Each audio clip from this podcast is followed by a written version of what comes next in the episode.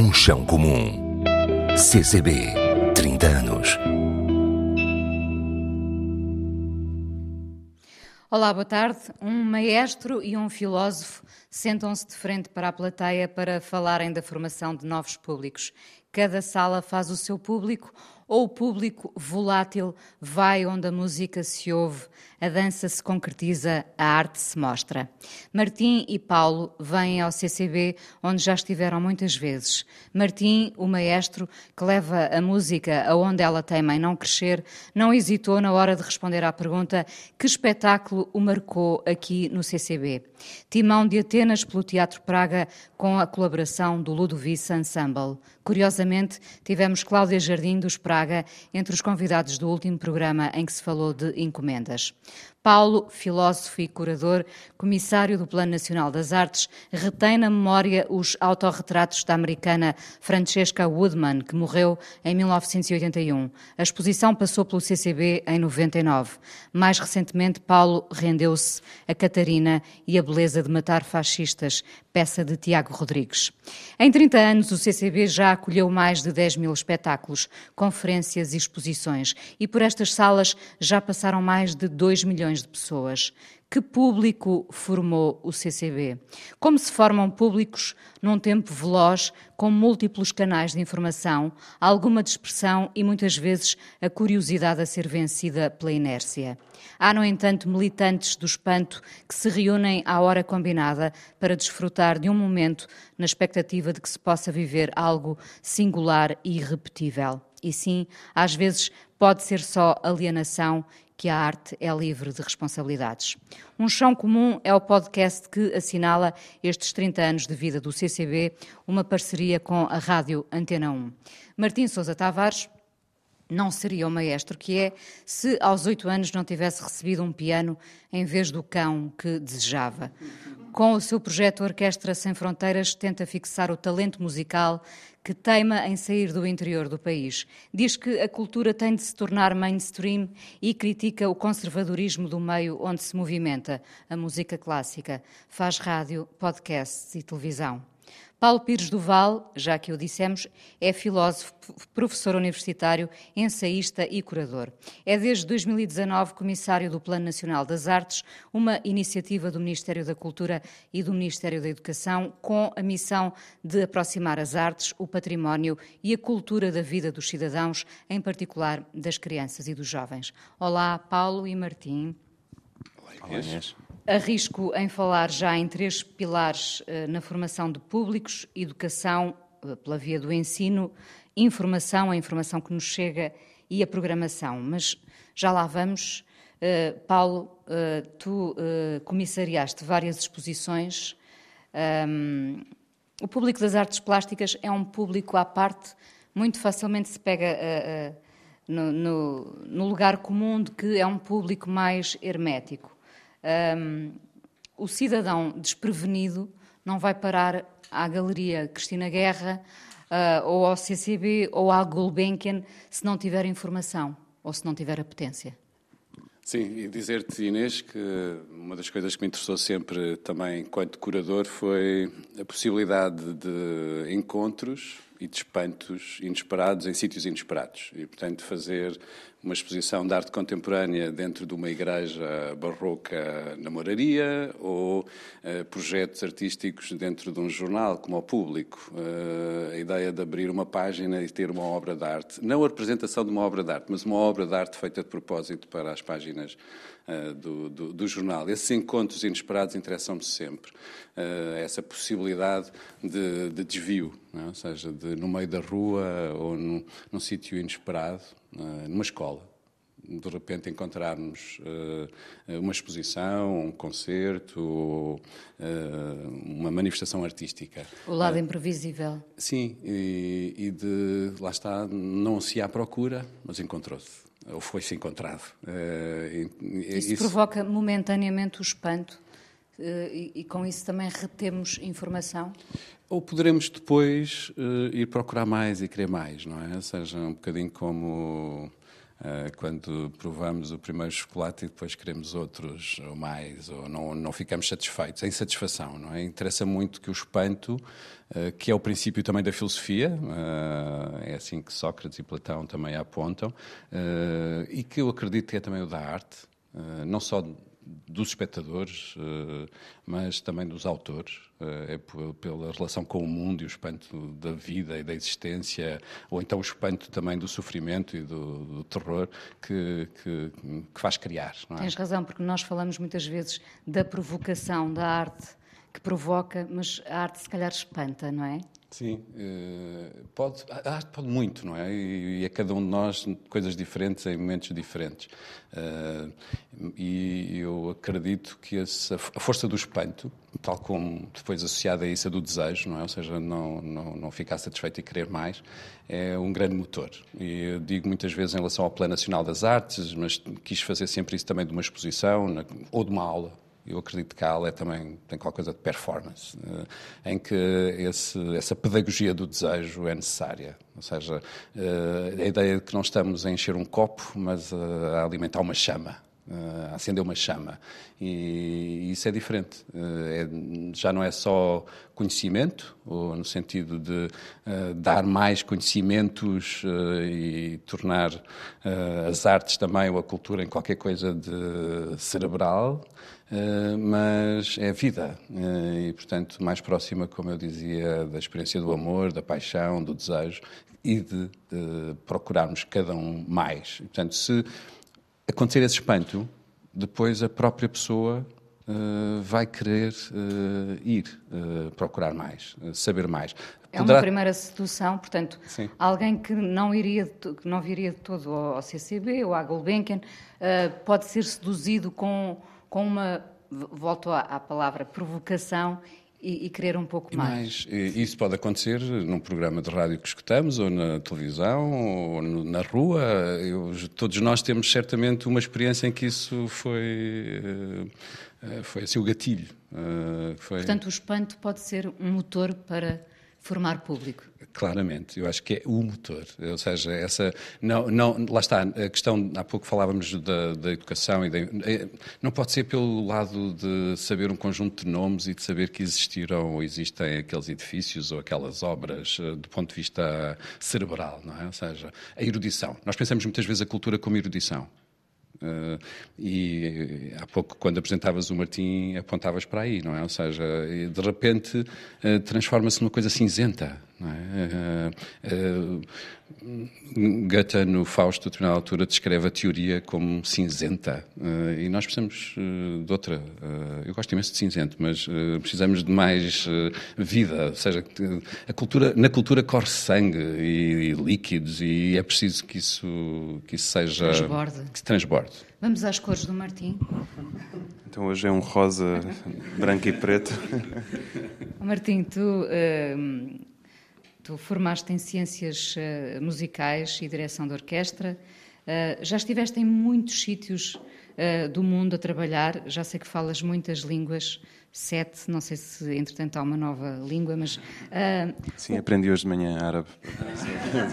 Já está desatualizada faz, essa lista. Faz jeito, faz jeito. Uh, o conservadorismo de que falas no teu meio da música clássica não diz respeito só a Portugal, é, é global? É, é, social, mais do que uh, nacional. Eh, tem que ver com a forma como a música clássica, enquanto indústria, uh, se tornou num produto que foi apropriado por uma fatia das sociedades do mundo ocidental. É como certo tipo de tapetes, certo tipo de faqueiros, são produtos que são enquanto produto, são apontados para certos segmentos de mercado e, portanto, numa loja de luxo de tapetes, eu não quero que entre qualquer cliente, porque pode afastar os verdadeiros compradores de tapetes. E a música clássica, de certa forma, comportou-se e posicionou-se desta forma, que é, eu não quero que me entre por aqui qualquer pessoa, a bater palmas sabe-se lá onde e a estragar a experiência aos outros. Portanto, de certa forma, encastelou-se e agora é, é preciso desencastelá-la, no fundo, é preciso ir buscar um pé de cabra e abrir aquelas portas que estão um bocadinho arriscar ceder já, porque entretanto não foi alimentada por dentro, porque a música clássica, se eu vos perguntar, eu faço este exercício muitas vezes, mas digam-me o nome de alguém que escreva música clássica que não é um homem branco morto. Podem dizer, a sério. Alguém consegue? Compositor que não é um homem branco morto? O Paulo, o Paulo sabe, mas o Paulo já sabia que eu ia fazer esta pergunta, portanto o Paulo foi à Wikipédia antes de entrarmos. Mas pronto, a música clássica, no fundo, é este exercício do anacronismo. É um meio em circuito fechado que oferece sempre o mesmo e mais do mesmo àqueles que já estão convertidos. Portanto, isto é um, um núcleo que, por muita excelência que tenha, e tem, e a música não é culpada disso, acaba por, por apodrecer, de certa forma, deixa de estar vivo. E nesse momento é preciso que alguém venha salvá-la vindo de fora por amor à causa. E, no fundo, é um bocado isso que eu faço. Eu comecei-me a sentir descontente com a música clássica quando percebi que tinha vergonha de dizer que gosto de música clássica. Que isso era altamente impopular na minha idade, quando tinha 14 ou 15 anos afastava as miúdas todas. Não... então o que, é, que, é, que se ele passa? Ele é esquisito porque Sim, houve música clássica. Exatamente, mas o que é que se passa? Quando o Chopin tinha 15 anos, ele não tinha vergonha de dizer que adorava Beethoven, não é? Portanto, a culpa não é da música em si, é daquilo que se fez, com a, etiqueta que se lhe pôs e, e tudo mais. Portanto, no fundo, estou a tentar fazer da música clássica um espaço aberto de atravessamento. Não quero eliminar o Mozart, nem quero tirar a casaca às pessoas que gostam de ver as orquestras em casaca, mas acho que tem que haver espaço para, para mais, para ouvirmos mais, para ouvir de outra forma e para que outras pessoas venham ouvir. É só isto. Martim, e sendo o meio conservador, tende a chamar sempre as mesmas pessoas? De certa forma, sim, porque essa é a defesa do conservadorismo. Imaginemos a, seguinte situação, que é aquilo que está a acontecer. Imaginem que eu sou diretor de uma orquestra uh, e venho a notar que a minha orquestra tem cada vez menos subscritores por razões geriátricas, simples, que é as pessoas deixam de ouvir, uh, as pessoas morrem. Não, a sério, isto são, são casos reais. Uh, portanto, tenho cada vez menos público, o que é que eu faço para defender a minha orquestra? Posso, por um lado, tentar uma fuga para a frente mais arriscada, que é eh, tentar programar de forma disruptiva para chamar os jovens, para chamar aqueles que nunca viram aqui um lugar apelativo, mas isso é arriscado, nunca fizemos, uh, e pode desagradar àqueles que já são nossos clientes, entre aspas. Ou então podemos jogar à defesa, que é oferecer o produto que os clientes já querem, com um brilho e uma verve incrível, portanto, com grandes intérpretes, a jogar no seguro. Portanto, bora Beethoven, bora Mozart, bora Mahler, tudo isso com esses grandes chavões para chamar as pessoas.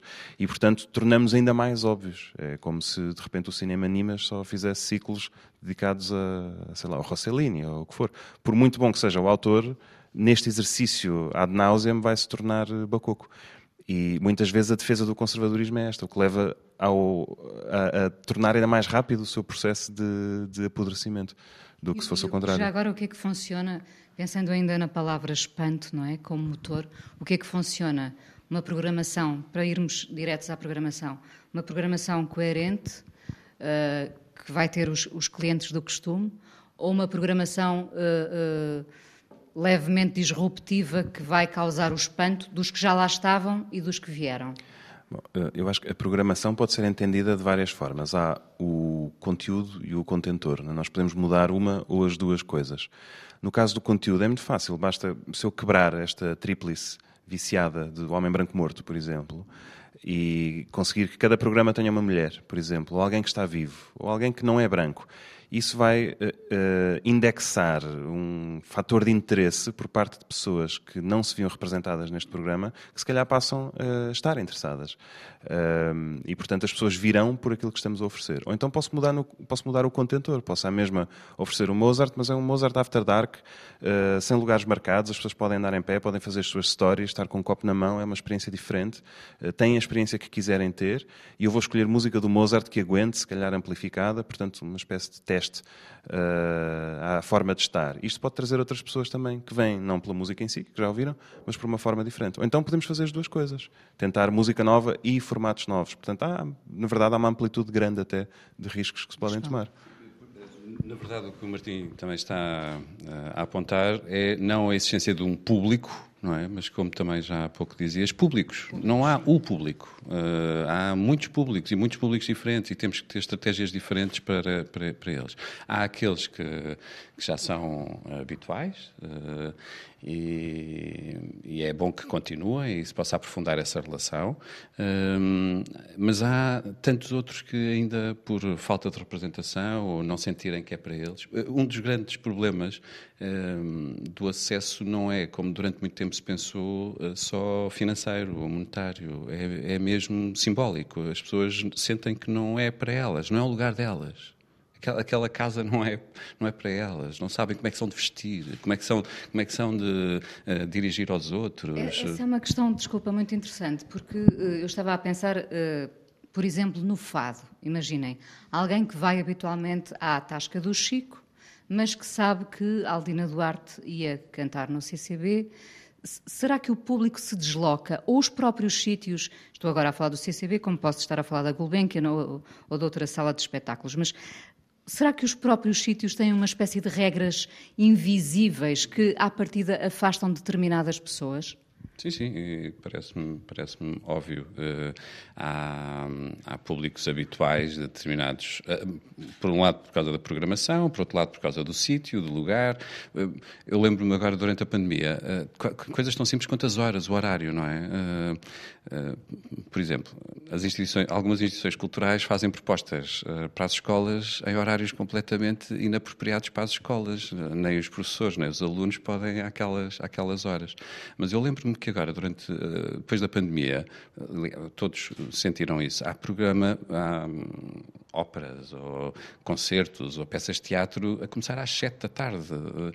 De repente percebeu-se que havia um público, até mais velho, que não vinha para o centro de Lisboa, porque depois também já não tinha transportes para, para ir, ou era mais tarde e tinham medo de andar na rua. E, portanto, eh, se eh, de repente temos eh, a programação pensada também com outros horários, também temos outros públicos, ou temos outras possibilidades é de chegar. desmontar isso, de, de, empurrar tudo para a noite, porque temos. há um público que sai do trabalho ou da escola uh, e, e, quer ir ver um espetáculo, por exemplo. E, e depois, por exemplo, pensamos tantas vezes nos públicos infantos-juvenis, principalmente os juvenis, os jovens, e temos que ter consciência que entre os 16 e os 23 desaparecem das estatísticas das instituições culturais, e é terrível. Uh, uma altura importantíssima, uh, mas depois vamos ver aquilo que são propostas das instituições culturais e elas tantas vezes são dirigidas a jovens institucionalizados, significa na escola. Eh, não há, parece que não há propostas eh, para eles como jovens, como cidadãos, como indivíduos. E, e pensar de outra maneira, lá está, ou seja, não só fazer uh, continuar o mesmo uh, e, dizer que estamos de portas abertas, portanto, é, estamos abertos a todos, não é? Seja, mas ser capaz de pensar coisas tão simples quanto isso, o horário, a forma como estamos a chegar ou não estamos a chegar, como é que estamos a comunicar, e há pouco apontavas para aí, a questão não é? da informação é muito importante, não é? Porque nós hoje em dia temos imensos canais é? de, de, de informação. Eu não sei se a informação chega às pessoas, Imagino que sim, mas hoje em dia também tivemos aqui uma, uma grande mudança, que é o próprio artista, os próprios artistas uhum. uh, uh, fazem veicular a sua informação, não é? E nós temos muitos casos de pessoas que enchem salas uh, porque eles próprios chamaram, isso também é uma mudança, não é? Porque eles próprios chamaram essas pessoas. Mas será que a informação, nós ouvimos muito as pessoas dizerem, eu nem sabia que isto ia acontecer. Felizmente acontecem muitas coisas nesta cidade e noutras cidades do país neste momento. Mas será que a informação que nós temos é suficiente, Martim? Bom, eu acho que a informação nunca é suficiente, mas de facto comunicar para diferentes públicos é muito delicado. Eu vejo com a Orquestra Sem Fronteiras, por exemplo, nós até somos ativos e dinâmicos nas redes sociais, mas temos sede em Idenha Nova e 90% dos nossos seguidores estão em Lisboa e Porto, cidades onde nós não temos interesse em tocar. O nosso interesse é trazer as pessoas ao interior.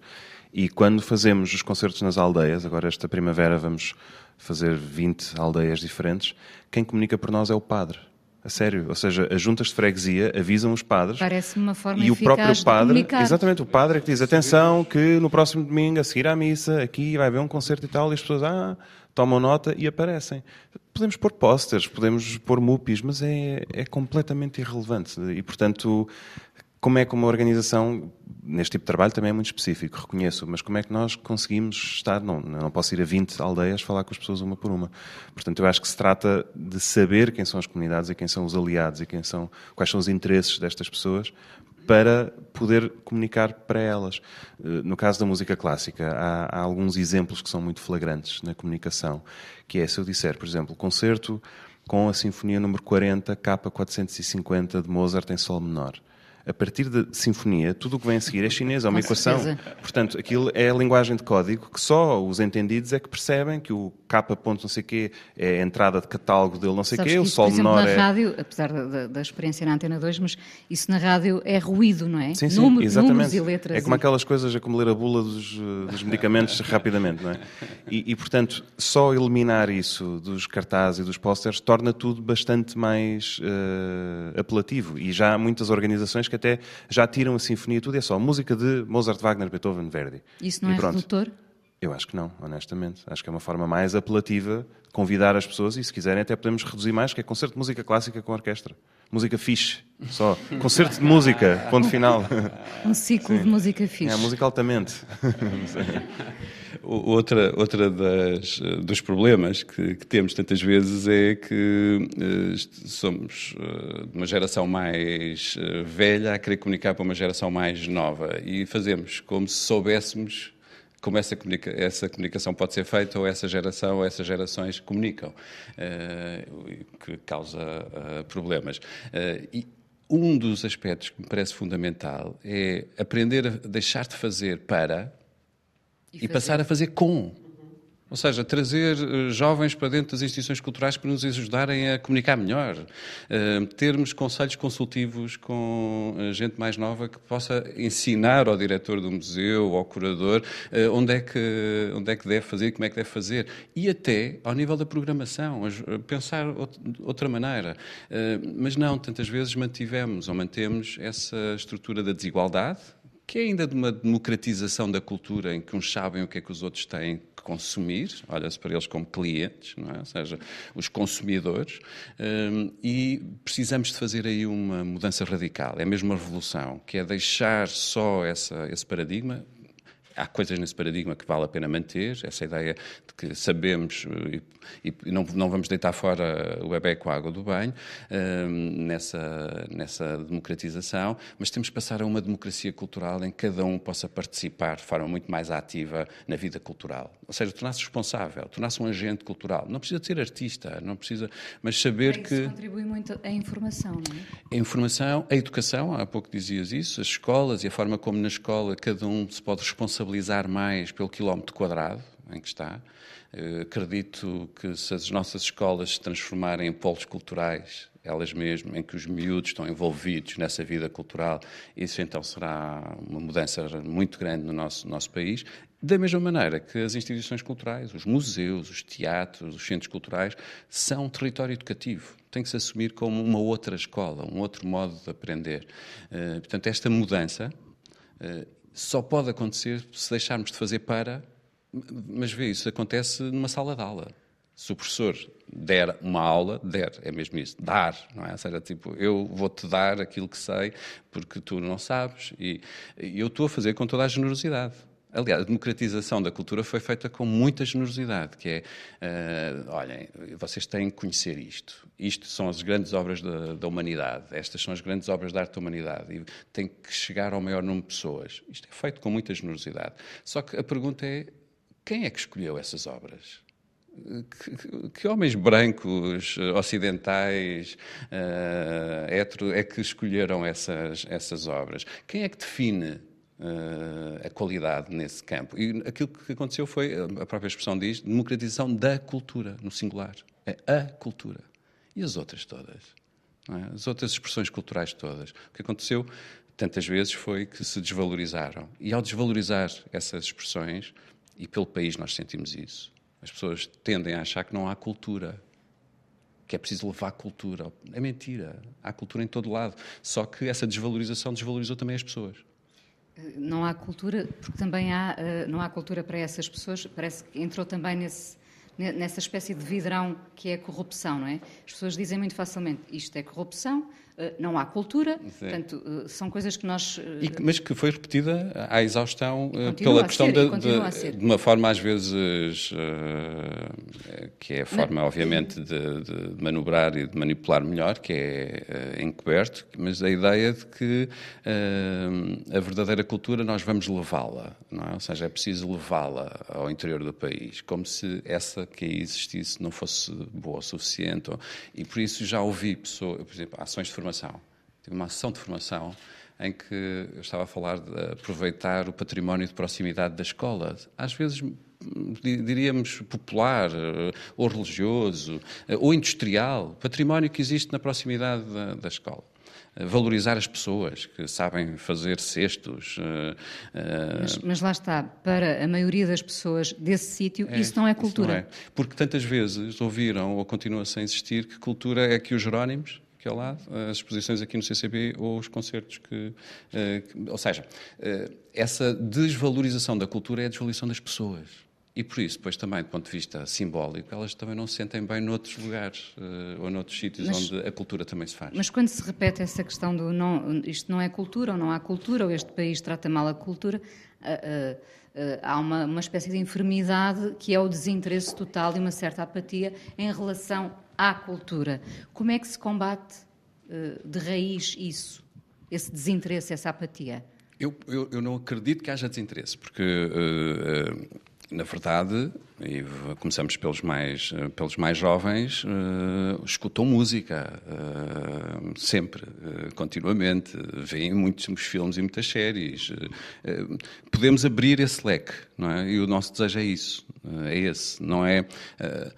Vejam, hoje, quando pensamos a questão da, da cultura, do acesso à cultura, e não se esqueçam que o acesso não é apenas no consumo e na fruição é também na produção, e temos que pensar essa questão, ou seja, como é que nós somos agentes culturais. Eh, todos nós. Todos nós, todos, todos nós. nós. Uh, e não só os artistas ou aqueles que fazem parte do meio da... Não, todos somos agentes culturais, da mesma maneira que hoje já assumimos que somos agentes ecológicos, é? ou seja, somos, nós somos responsáveis pelo ambiente... É a responsabilização do cidadão. Do cidadão. E pelo ambiente cultural. Uh, precisamos disso, precisamos, e acredito que o Plano Nacional das Artes vai, dar, vai ter algum sucesso quando os miúdos vierem para a rua, tal como foram para a rua pelas gravuras de Foscoa, não é? Esta ideia de lutar pelo património, porque é vivo, está vivo, é da vida deles. Uh, isso, acredito, seja, seja a grande mudança, essa da responsabilização de cada um uh, pelo quilómetro quadrado onde está, onde está inserido. Isso só acontecerá se passarmos a valorizar o que existe uh, nesse território, as pessoas com essa, com essa valorização e a capacidade de cada um de uh, pertencer a este meio, dizer que faz parte. Uh, eu, e, portanto, é precioso eu... esse sentimento de pertença, não é? É fundamental. Que, que, depois nos leva, bom, é uma palavra que nem toda a gente gosta, mas que nos leva a uma espécie de orgulho, não é? Isto é feito por nós. Nós muitas vezes precisamos de ver os outros uh, com, com, a ideia do reconhecimento, uh, que é uma, uma, palavra que também do ponto de vista filosófico tem uma força, uma força imensa, que é cada um de nós, a identidade de cada um e aquilo que cada um é, implica um reconhecimento, o reconhecimento do outro. Uh, o reconhecimento de si e o reconhecimento do outro. Uh, e, e, e, sem esse reconhecimento, esse reconhecimento que sou igual, que és igual e que pertences, uh, como dizíamos, uh, dificilmente vai mudar alguma coisa. Ou seja, vamos continuar uh, na mesma estrutura, que é da desigualdade, que é o não reconhecimento. Há pouco eu dizia isto pode acontecer dentro de uma sala de aula. Se, em, vez de uma, em, vez em vez da aula ser qualquer coisa que está a acontecer, ser a procura de uma verdade em acontecimento, ou seja, que acontece entre mim e os alunos, Se a própria cultura também for só vi vivida ou, vista como qualquer coisa que já está feita e o que agora só tenho que passar aos outros, uh, é pobre. É pobre e é mentira, porque a cultura está uh, em acontecimento. É muito mais da ordem do verbo do que do substantivo. Oh, Martim, tu, tu, com a Orquestra Sem Fronteiras percebes-te dessa vontade de, de, pertencer ou ainda estão a, a, a lutar por esse por essa vontade de dizer nós estamos aqui e o que nós fazemos é bom? Falas da vontade de pertencer por parte das populações. Sim. Eu acho que o difícil é quase uh, dizer que não a algumas pessoas. Os nossos músicos são do interior, por exemplo, e temos sempre listas de espera muito mais longas do que as vagas que temos disponíveis para os concertos. Os nossos concertos ali são de entrada livre e é até caberem, ou seja, já nos aconteceu ter pessoas no adro da igreja, uh, porque estamos a falar de zonas de baixa densidade populacional, onde há pouca ou nenhuma oferta cultural, pelo menos fora daquilo que é o circuito clássico das festas da aldeia. Uh, embora nos perguntem muitas vezes se nós também animamos festas, se também fazemos bailaricos. Eu digo que animamos, sim, com música que já provou que, que sabe animar, mas que não é bem isso que estão a imaginar.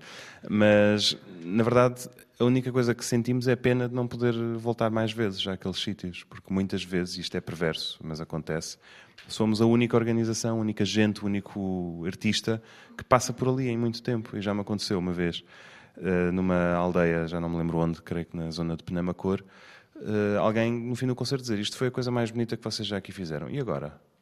E eu realmente aí senti-me um bocadinho culpado. E agora o que é que eu faço? Porque... Deixas as pessoas órfãs. Sim, de certa forma, nós também não é, não é o toque e foge, não é? Eu disse, vamos fazer os possíveis para voltar aqui. De facto, o mais difícil é tocar nos sítios a segunda vez, não a primeira, porque aí é que se começa a construir uma relação.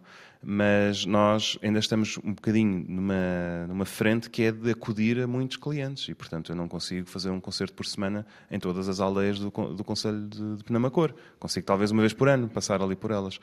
E, portanto, Quantos concertos têm previstos? Agora são 20 aldeias, entre Arganil, Idanha Nova, Castelo Branco e também do lado espanhol. Não fazem assim três datas que porque uma esgotou, não, no mesmo sítio. Eh, não mas, mas posso fazer o que disse a esse senhor, que foi, uh, ouçam, nós, isto chamam-se maratonas com orquestra de bolsa, em que nós num fim de semana varremos o conselho todo, portanto batemos as capelinhas. E isto era um sábado, eu acho que era logo a primeira aldeia do dia, e nós íamos fazer três nesse dia. Eu disse, olha, uh, este concerto acabou, de facto. São concertos em que eu estou à conversa com as pessoas, a falar sobre música e aquilo que eles estão a ouvir e tudo. E disse, bom, o que podem fazer é, a próxima aldeia é aqui a dois ou três quilómetros, vocês vêm connosco, e então, dito e feito, a orquestra saiu para o autocarro, a, aldeia saiu da igreja, fecharam a igreja à chave, meteram-se nos seus carros, a sério, e vieram atrás de nós para a aldeia B, onde já estava toda a gente à nossa espera na igreja, juntaram-se os da aldeia A, e no fim eu disse a mesma coisa, se quiserem, estas pessoas já vêm connosco. A sério, parecia o flautista de Hamelin. Ou, ou, então uma espécie Chegámos de... à última e as pessoas já não cabiam todas na É igreja. uma volta a Portugal em bicicleta, mas com orquestra. Exatamente, é? a arrastar pessoas. E, e foi, foi, lindíssimo, foi um dos tais eventos em que as pessoas não cabiam e, portanto, havia mais vontade do que a nossa capacidade de suprir essa, essa necessidade. Portanto, precisamos de mais instituições como estas, ou seja, que sejam capazes de andar uh, nómadas, uh, uh, caixeiros viajantes. precisamos pelo, de apoios pelo, para, para, para que isso possa é? acontecer, é? como, por exemplo, durante este ano o Teatro Nacional Dona Maria está a fazer, não é? esta ideia de uma Odisseia Nacional que é fundamental, mas foi preciso ao mesmo tempo fechar a casa para ir para obras, para de repente uh, isso passar a ser consciente que é nacional e, e então vamos uh, para todo o território. Uh, precisamos de mais instituições que façam isso e organizações que façam isso, mas precisamos que não sejam, como dizia agora o Martim, apenas eventos que toquem foz, mas deixar nesses sítios estruturas precisamos criar estruturas. Eh, e, e, vejam, podíamos fazer um plano nacional de artes só com eventos a acontecer. Ah, ficávamos contentes porque fizemos uma coisa em Arganil e outra em Bragança. Outra... Não, não serve.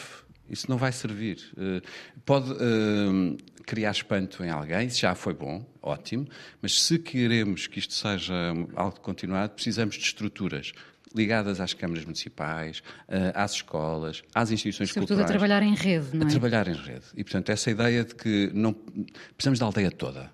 E precisamos mesmo da aldeia toda. Eh, e por isso eh, temos de dirigir medidas e dirigimos medidas às câmaras municipais. Precisamos que as câmaras municipais tenham projetos, planos estratégicos municipais para a cultura e para a educação a longo prazo. Uh, uh, tal como há para a rede de abastecimento e para o urbanismo, precisamos de planos estratégicos para a cultura e para a educação nas câmaras de todo o país. Da mesma maneira, precisamos que os museus, os teatros, os centros culturais uh, tenham uma estratégia educativa, mais de impacto social. Não é só educativa para as, para as escolas, é mesmo de impacto social. Tenham consciência que têm tem que ter esse impacto. E o que é que isso implica? Ou seja, como é que não estão a chegar a públicos? Como é que vão buscar esses públicos? Como é que não vão só fazer para, mais uma vez, mas vão fazer com? A, a internet está a formar públicos? Eu acho que sim. E até a internet é daquelas coisas na vida que vão mais rápidas do que os, os próprios uh, utilizadores e as instituições. E lembro-me do caso de uma pianista ucraniana, que é a Valentina Lisitsa, que se tornou muito famosa através do YouTube.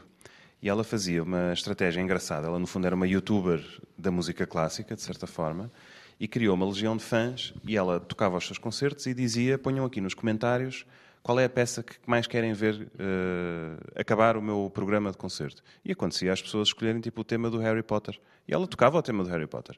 O que é que isso faz? Com que as pessoas venham aos concertos dela e mais pessoas a comentar. E ela dizia: estão aqui três opções, o primeiro a, receber, a escrever, eu toco isto, não sei o quê. E a música clássica olhou para isto com um enorme snobismo. Tipo, aí, já viram o que é que esta mulher teve que inventar para ter alguém a ir aos concertos dela, não é? Coitada. Quando não. Ela o que fez foi dar às pessoas uma capacidade de agência sobre o próprio concerto. Porque o músico de música clássica não tem uma interação com o público, não é? Como o Caetano Veloso, que põe o microfone no público e o público canta uma estrofe, ou como é que estão, boa noite. Nós entramos mudos e saímos calados. Entramos pela porta dos artistas, o público entra pelo foyer, acaba o concerto, vai cada um para o seu lado, tchau. E, e é preciso acabar com esse formalismo exatamente, de certa e, forma. E, e, no fundo o que ela fez ajudou a que muitas organizações pensassem nisto, assim, não, isto na verdade é super inteligente. Nós podemos fazer giveaways, podemos fazer quizzes, podemos fazer este tipo de interações e a verdade é que hoje em dia mais instituições o fazem. Eu ainda sonho uh, com o canal TikTok da Gulbenkian, mas uh, acho que lá chegaremos. Agora, agora que lançaste aqui a Sim. provocação. Querem, aí querem que adolescentes nas salas? Onde é que está o vosso TikTok? Isso, é isso mesmo. Instagram, Instagram já é para velhos, a é sério. Mesmo, completamente. E por falar em, em sítios que agregam e outros que segregam, uh, como é que vocês olham para, para o CCB? Que sítio é este? Acolhe. Eu, eu, nunca me greguei no CCB, portanto não sei o que é que. não sei que, era, que olhar era esse, Inês. um, eu, eu acho que o CCB, honestamente, é um bocadinho as duas coisas. E achei piada o Paulo uh, citar uma. citar, não, mencionar uma exposição que viu nos anos 90 aqui no CCB, que eu acho que era o outro CCB. Né? Sim, eu sou dos anos 90. Eu lembro-me das primeiras vezes que vim ao CCB de vir com algum medo, até. De, não, isto é um mundo dos adultos, é um espaço eh, sisudo e, e, portanto, eu não era aqui bem-vindo. E só mais tarde é que comecei a comprar alguns concertos, enquanto que outras organizações estavam de braços abertos discotecas, clubes, a Galerias Edes Bois, etc. Outra forma de estar. Hoje em dia, esse lado, havia esse lado formal, já não há? Eu sentia isso, portanto, é daquelas coisas que se o utilizador não encontra o sítio onde comprar bilhetes, a culpa não é do utilizador, a culpa é da organização, que não pôs aquilo. Uh, e no meu caso era, era um bocadinho isso, portanto, tal como eu, de certeza que há outras pessoas que as memórias que têm do CCB de antigamente não são a coisa mais, mais feliz. Uh, Entretanto, vê-se que claramente há um discurso novo, uh, ultimamente, que de resto vai a par e passo com o que são as grandes organizações de bandeira na, na, área da cultura. E felizmente o CCB tem esta natureza, esta morfologia, que é um espaço de atravessamento. Isso é, é formidável porque não está, embora também esteja um bocadinho barricado em si mesmo, é um espaço que se deixa atravessar, que se deixa viver. E passamos aqui pelo CCB e há pessoas que estão aqui porque vieram comer um gelado ali embaixo, ou vieram comprar um livro, ou vieram não sei o quê, e quase que por osmose acabam por ver os MUPIs e veem o Jardim Vertical e se calhar tornam-se curiosos. Mas há outras organizações que estão um bocadinho ensimismadas. A, Cultura Gesto, por exemplo, é uma caixa forte. A Gulbenkian, de certa forma, também é um, um objeto lindíssimo de betão, mas as pessoas vão lá para o jardim, não é? Para, para, para atravessar o, os espaços da, da Fundação. Não Paulo. sei, Paulo, o que é que sentes? Sim, uh, eu, eu, eu, sinto que há. Esta, esta necessidade de transformar estas instituições, grandes instituições, nestes lugares de passagem com desejo depois de ficar nelas, não é? Esta ideia de não ter uma porta. É lindo, não é? Ou seja, teres uma... É uma Livre uma, circulação. E, e, de repente, se as portas também estiverem abertas para entrar no museu, para entrar, uh, na, ou saber o que é que está acontecendo na galeria, perceber que é para todos e é para nós. Um, projetos como o Big Bang, não é? Que de repente transformam eh, isto. Ou também outros tipos de música e dança. Esta ideia de eh, de, de poder chegar a, a, a, públicos no plural, sempre no plural, sempre também no porque plural. a cultura é plural. É sempre no plural que nós a devemos. Nós devemos dizer culturas, mais do que cultura, porque a ideia da singularidade ou do singular. Mas torna-se mais complicado dizer não há culturas. se, uh, se, na verdade, se na verdade aquilo que não houver é a pluralidade de culturas, então é verdade que, que estamos a dizer. E é isso que eu acho que é um problema. Nós uh, ser omnívoros, nós precisamos ser omnívoros, portanto, culturas mesmo. e sim, gostar da festa popular, mas sei também capaz de, de estar bem e sentir-me bem a ouvir o Philip Glass aqui pelo maestro uh, Martim Sousa Tavares. Uh, esta, este desejo de poder ouvir a Rosalia no Primavera e ver uma exposição na, na Gulbenkian. ou seja, esta possibilidade de cada um de nós sentir em casa uh, nestes espaços. Uh, e esses espaços plurais. É? Uh, e, isso acontecerá quando, quando, como dizia o Martim há pouco, deixarmos de olhar para a cultura no singular elitista, é? de alguns, que na verdade é tantas vezes uma espécie de troca social, de moeda, moeda social, de status. Porque se nós vivêssemos com paixão mesmo a ida uh, ao concerto, à ópera, uh, à exposição, essa paixão passava. Quando estamos apaixonados por alguma coisa, dizemos isto a toda a gente, é passamos essa paixão. E se, se, se, isso fosse de facto, uh, se nos fizesse ferver, passávamos isso.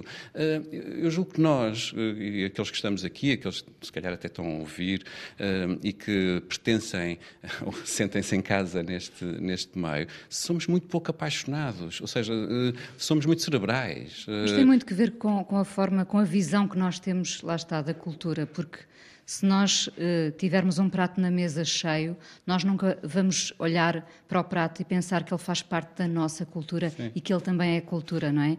Nós olhamos para o prato e, e pensamos que ele vai colmatar uma necessidade básica, não é? Comer. Uh, mas um, um, prato de comida também é cultura. Claro. Falta-nos olhar para, para tudo à nossa volta e dizer isto é cultura. Não, há dias, há, estávamos a falar há bocadinho da edu educação, uh, e o Martino usou essa belíssima expressão uh, erudita, uh, mas há, há, dias em Campo Maior serviram cação de cebolada. Explicaram porque é que no Alentejo o cação é tão popular, é porque implicava precisamente a viagem e o cação aguentava o calor. E, portanto, tá, há razões, e há razões culturais, culturais. Para, para, para ser, ser de determinada maneira aquele prato estar à nossa frente naquele, naquele sítio. E depois, então, se for uh, de um barro especial, uh, o próprio prato e, e servido a ouvir cantar uh, qualquer coisa à desgarrada. Está lá repente... a história de um, de um lugar e de um é. país também. É. Muito brevemente, o que é que vocês andam a fazer? Em que é que estão a trabalhar? O imediato, imediato, não é? Ok, estou a fazer arranjos para o disco do Salvador Menezes dos Charlie Brown. E, entre muitas outras coisas, eh, ando pelo país, literalmente, caixeiro viajante, eh, a assistir e a acompanhar eh, a programação de uma Bienal Cultura e Educação, que começou este ano, o primeiro, o primeiro ano desta Bienal, que procura precisamente isto, sublinhar a importância da programação para a infância e para a juventude, e, portanto, dizer às instituições culturais que têm que pensar nestes públicos, não assim como assim, ah, fazes uma exposição e depois há um fim de linha que é o serviço educativo que chega e faz umas atividadezinhas. Não, há uma programação que tem que ser pensada uh, para estes públicos específicos. Até porque eles serão os, os espectadores do futuro. Eu, eu atrevo-me a dizer, Inês, e permite-me, só vou corrigir, e se alguma coisa posso corrigir, é que eles já são os espectadores do presente. E nós temos que olhar para eles como o presente.